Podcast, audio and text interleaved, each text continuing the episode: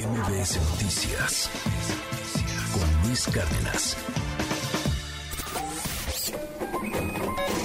Economía y finanzas con Pedro Tello Villagrán.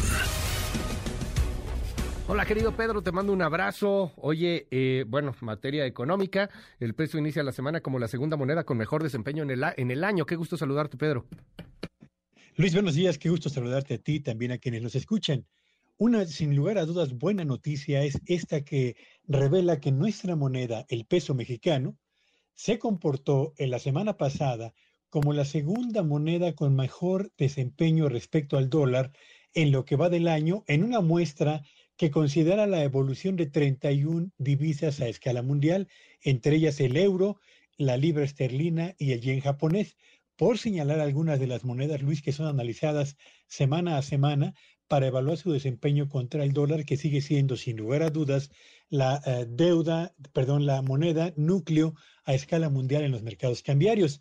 ¿Por qué es importante esta información? Bueno, pues lo es por dos razones, Luis.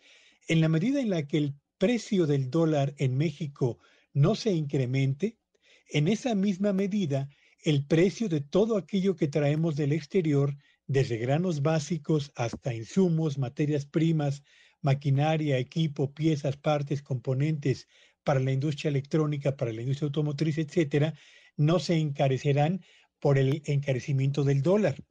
Pero además, si nuestra moneda mantiene cierta estabilidad respecto a la divisa norteamericana, eso significa que la deuda del gobierno federal, pero también la de los gobiernos estatales, lo mismo que la de las empresas del sector privado nacional y extranjero, que operan en México y contrataron deuda en dólares, tampoco se va a incrementar por el deslizamiento en el precio del dólar al alza como ocurre con otras monedas. Así que cerramos la semana pasada ubicando al peso solo detrás del rublo ruso, cuya apreciación alcanzó casi el 20%, seguido de nuestra moneda, que ha tenido una apreciación del 4.40% respecto al dólar.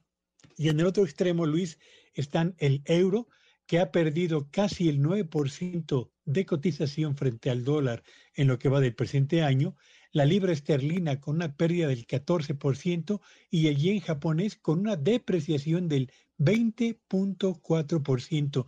Solamente imaginen ustedes lo que representaría para México tener una depreciación acumulada en el año superior al 20% en momentos en los que la inflación es elevada y persistente y justo cuando la, deuda contratada en dólares enfrenta, además de la depreciación, un incremento en las tasas de interés. Así que una buena noticia para iniciar la semana, Luis, el peso se mantiene como la moneda emergente más estable después del rublo ruso en lo que va del presente año. Gracias, querido Pedro. Te seguimos en tu red. Sígueme en Twitter en arroba Petro Villagrán y que tengan un espléndido inicio de semana. MBS Noticias con Luis Cárdenas.